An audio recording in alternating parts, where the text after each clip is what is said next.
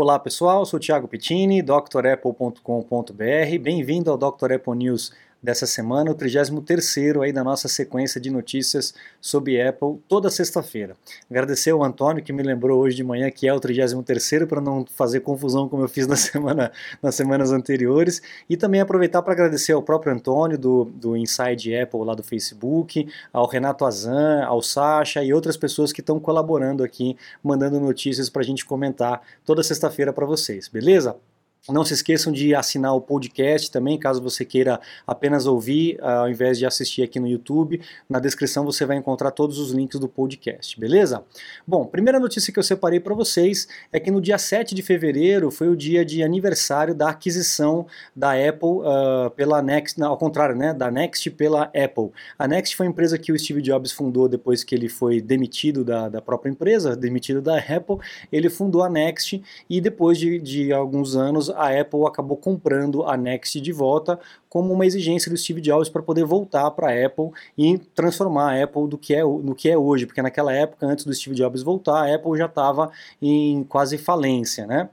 A Next ela foi responsável por criar o fundamento do macOS que nós temos hoje. Então, o sistema operacional que nós temos hoje nos Macs se deve a essa empresa Next que a Apple, que o Steve Jobs criou depois que ele foi mandado embora, né?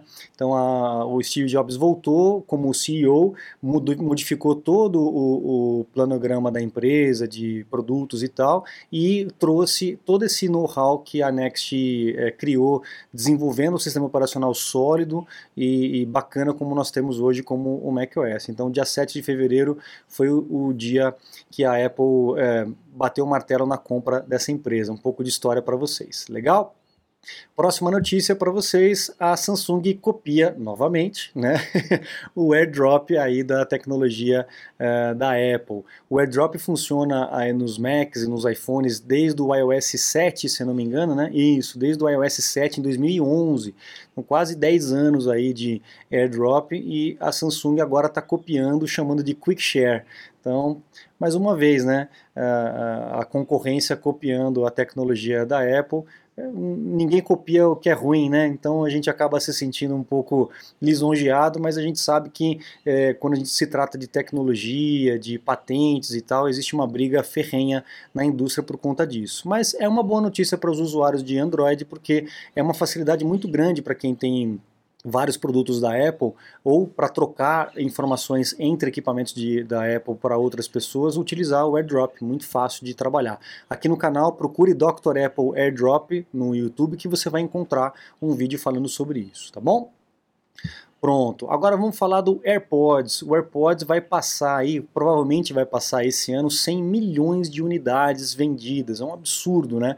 Entre o AirPod 1, o AirPod 2 e o AirPods Pro ou Pro, né, que foi lançado aí no, no ano passado. Então, uma quantidade violenta aí de equipamentos é, vindo aí para o mercado, 100 milhões de unidades, é uma marca realmente histórica, um dos produtos é, que mais vendeu rápido, né, na história do planeta, comparado aí com o iPhone.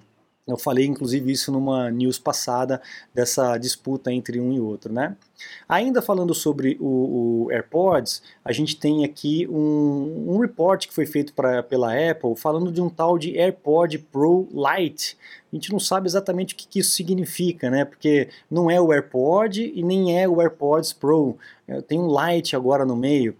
Como é que aconteceu isso? A Apple mandou uma documentação, divulgou uma documentação para busca de novos fabricantes, de uma cadeia produtiva maior, para não ficar tão dependente da China, como a gente está vendo aí esses problemas com o coronavírus e tudo mais. Então, Uh, lá, em Taiwan é, rodou essa notícia e no próprio descritivo da Apple, no próprio documento da Apple, ele fala sobre AirPod Pro Lite. E aí as pessoas ficaram encucadas. O que, que significa esse Lite? É a referência do AirPod anterior? Ou vai ter um outro AirPod intermediário? Enfim, a gente não, não sabe ainda direito o que, que isso significa. Vamos ter que esperar um pouco para poder entender o que está acontecendo com essa nomenclatura meio esquisita da Apple. Quem sabe vem aí um AirPods Pro Lite, não faz muito sentido, né? Mas quem sabe vem aí mais um produto, de repente com preço mais baixo e, e menos recursos. Vamos ver, vamos esperar o que, que vai acontecer, tá? E a próxima notícia, também falando do AirPods, é a respeito da, da galerinha aí de, de escola e de colégio. Você lembra, vocês que não, não, não, cresceram com a tecnologia tão abundante assim na nossa mão, né? Na época de escola a gente trocava bilhete, né, para poder se comunicar naquelas salas, naquelas aulas mais com os professores mais rígidos que não podia conversar e tal. A gente trocava bilhetinho, escrevia, passava para trás, oh, manda para tal pessoa e tal como que essa galerinha nova está utilizando a tecnologia para fazer isso? Olha só que interessante. Eles trocam o, o AirPods de um, um para o outro, um do outro, né? Então, olha lá, cada um com o seu AirPod, eles trocam um apenas e aí eles vão utilizar o Google Translator para poder é, falar alguma, alguma coisa para outra pessoa. Então você escreve no seu iPhone o, a palavra, o Google Translator vai ler essa, essa, essa, fala, essa palavra, essa frase, e vai chegar no AirPod da outra pessoa que você trocou. Então é uma forma aí de você se comunicar. A galera vai sempre encontrar um jeito aí de, de burlar as regras da escola. Né? Achei interessante trazer essa informação para vocês aí, ficar atento aí com a criançada, né? Porque o pessoal aí é, é esperto, né? Bom, próxima notícia para vocês. Essa é uma notícia espetacular. Para quem gosta de programação e está querendo entrar no mundo do Swift, que é a linguagem de programação para o iOS, a Apple está trazendo o Swift Playgrounds, que é o programa que ensina, em, como brincadeira, a utilizar a linguagem de programação. Então você vai cumprindo tarefas, aprendendo a lidar com a programação. Antigamente, esse Swift Playgrounds ele só funcionava no iPad. Então quem não tinha iPad não tinha como aprender ou a ou utilizar esse aplicativo. Agora, o Swift Playgrounds está disponível na App Store. Então, entra no App Store do seu Mac e Swift Playgrounds pode baixar e comece a aprender a desenvolver uh, programas, aplicativos aí para o iOS, para o iPad e para o iPhone. Legal? Então, é uma notícia muito interessante para quem é desenvolvedor. Próxima notícia, lembra que a gente falou no Dr. Apple News passado da Wacom, aquelas mesas digitalizadoras que o aplicativo estava é, mandando informações particulares, informações da máquina é, para o Google Analytics? Então, a Wacom ela se pronunciou a respeito disso e o que ela disse é que essa política não está mandando nenhum tipo de informação é, privada, é apenas informações do, do, próprio uso do aplicativo é, para melhoria do próprio programa. É aquilo que a Apple já falou com relação a Siri, o Google já falou com relação aos equipamentos deles, uh, enfim, existem vários é, é, outros casos similares e a Wacom está uh, pedindo desculpa pela confusão e pela falta de publicidade desse tipo de de compartilhamento de informação. E isso que é mais importante, a gente tem que ficar sempre atento. Não sei se vocês atualizaram a máquina recentemente, mas na hora que vocês atualizam o Mac ou o iPhone, aparece uma mensagem pedindo autorização sua para poder compartilhar os dados da Siri. Lembra que nós falamos lá no Dr. Apple News anterior, em que a Siri estava compartilhando informações? Então agora você pode escolher se você compartilha essas informações ou não a Wacom provavelmente vai fazer esse tipo de alteração também no software dela, tá? Próxima notícia. Ah, legal. Lembra que a gente está falando do iPhone SE 2 que vai ser lançado aí, está em vias de ser lançado no próximo mês, provavelmente. O Ming Chi Kuo, que é o nosso oráculo aí da, da Apple está estabelecendo um valor de, de, preço de venda de 399 para esse iPhone SE2. Será que vai ser isso? Esse iPhone mais barato aí para poder pegar esse mercado uh, não tão premium, né? Como a Apple costuma pegar. Então, se vier nesse valor aí, é um valor legal, porque são 200, 250 dólares a menos que o iPhone mais barato, que seria o iPhone 11, né? Do, do topo de linha. Então legal, tomara que realmente chegue nessa faixa ou talvez menos aí para agradar os mercados. Aqui no Brasil o preço absurdo, né? É, essa comparação de dólar com real, mais impostos e tal, então o preço vai lá nas alturas. É realmente não dá para entender. Se alguém souber como é que é essa, esse cálculo aí de, de preços de Apple aqui no Brasil, por, por favor coloque aqui ou então me manda que eu explico aqui no Dr. Apple News da próxima semana, porque eu realmente não entendo. Na minha cabeça eles fazem a conversão e botam um zero a mais no final. Então é, não faz muito sentido sentido, né? Realmente fica bem difícil para o público brasileiro aí adquirir esses produtos topo de linha. Próxima notícia. Lembra que eu falei a respeito do. Ah, não, esse é antes, é um pouco depois. É, foi, foi é, descoberto dentro aí do, do macOS, do beta do macOS, que a Apple estaria tentando uh, abrir mão dos uh, processadores da Intel uh, para utilizar os processadores da AMD. A gente já vem vindo vem, é, vendo rumores, ouvindo rumores a respeito disso já há um bom tempo inclusive para processadores da TSMC, que faz os processadores do iPhone, do iPad, para colocar isso nos Macs. A Apple com certeza vai querer abrir mão é cada vez mais de, de, de, produtos externos, third party, como a gente chama, né?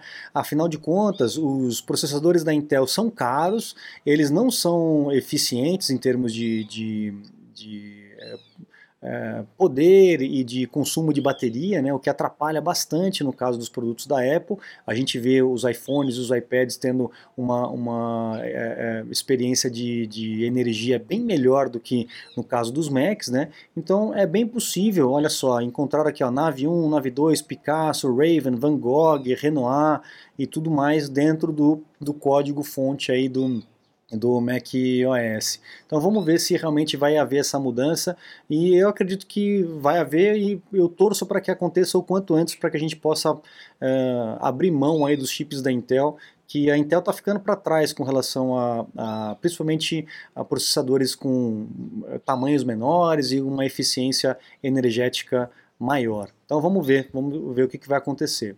A próxima notícia é que é o que eu ia falar a respeito uh, da, daquele, é, aquela patente que a Apple entrou com um iMac de vidro único, né? Uma, uma, um iMac diferenciado, sem aquele pé, uma, uma, um pedaço de vidro único. Vamos ver se vai ser dessa forma, né? O, aqui, ó, Single Slab Curved iMac Design. Essa pessoa que fez foi o Jeremy Smith ele fez um render aqui em, em, em 3D do que poderia ser esse iMac de vidro. Realmente está muito bonito. Mas o que eu não gosto particularmente é o teclado preso à máquina. Né? Às vezes a gente quer ficar um pouco mais distante, então ter o teclado destacável, o teclado separado da tela, é um pouco mais cômodo, né, do que ficar fixo ali, uma coisa só. Vamos ver como é que isso vai se desenrolar para os para o futuro iMac, uma vez que o iMac não muda de, de layout radicalmente desde 2011, 2010, 2009, né, que começou aqui o, o, iMac de alumínio. Então vamos ver como é que vai ser essa questão, acho que 2008, se eu não me engano, né, é, o iMac de alumínio. Se eu tiver errado, vocês me corrijam aí no, no comentário, tá? Então, estamos esperando aí uma alteração drástica no layout dos iMacs. Próxima notícia, Uh, o iPad Pro de 2020 vai ter um update, com certeza, todo ano tem, né? E existe rumor que vai ter essa mesma tecnologia de lentes que o iPhone 11 tem, agora no iPad. A gente sabe que o iPad nunca foi muito forte em fotografia, né? Tem a câmera da frente, que é, é essencial para o FaceTime e tal, mas a câmera de trás não faz muito sentido um iPad para tirar foto, né? Eu lembro de muita gente gozando quando saiu o iPad com a fotografia, você fotografando com um negócio grandão na mão. Não, realmente não faz muito sentido, mas vamos ver o que, que vai acontecer é natural que já que tem a, a, câmera fotográfica, que essa câmera vá é, se melhorando, né, sendo atualizada, é, um, pegando carona aí nos iPhones, né.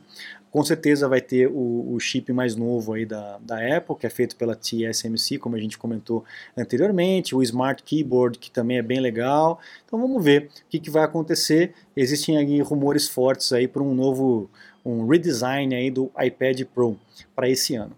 E a última notícia que eu separei para vocês essa semana é uma disputa judicial entre a Apple e essa Vernet X, não sei se é assim que se, que se pronuncia, é, existe uma, um caso desde 2010, já faz 10 anos que esse caso está rolando, por conta uh, de patentes que essa empresa teria patenteado antes e a Apple está utilizando nos recursos de VPN, FaceTime e iMessage. E a Apple foi condenada a pagar 440 milhões para essa empresa, das três, são três ou quatro, né? Não, quatro, de quatro uh, patentes que a, essa empresa alegou que a Apple está infringindo, é, duas já foram tiradas de questão, mas parece que as outras, as outras duas realmente a Apple está sendo condenada. Vamos ver porque ainda tem apelação, aquela história toda, a gente sabe como é que é, como é que funciona isso. Então 10 anos aí de caso, vamos ver como é que vai funcionar é, o final desse caso aí pra gente, beleza? Bom, pessoal, eu fico por aqui. Não se esqueçam de acessar o site drapple.com.br.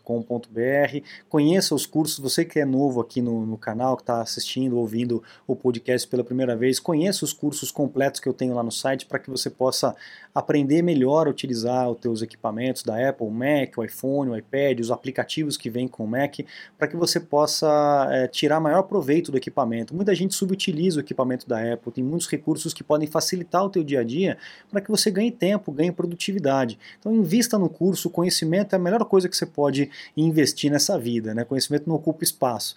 Então aprenda a mexer bem nos equipamentos para que você possa tirar o maior proveito. Afinal de contas, é um equipamento caro, todos eles são muito caros, né? E a gente tem que espremer todo o suco do limão, né? Então precisando aí de aulas do suporte técnico no site você encontra os meus contatos, a gente pode fazer uma consulta técnica online, remota aí, ou então uma aula VIP, uma, um atendimento de suporte é, sem você precisar sair da tua casa, tá bom?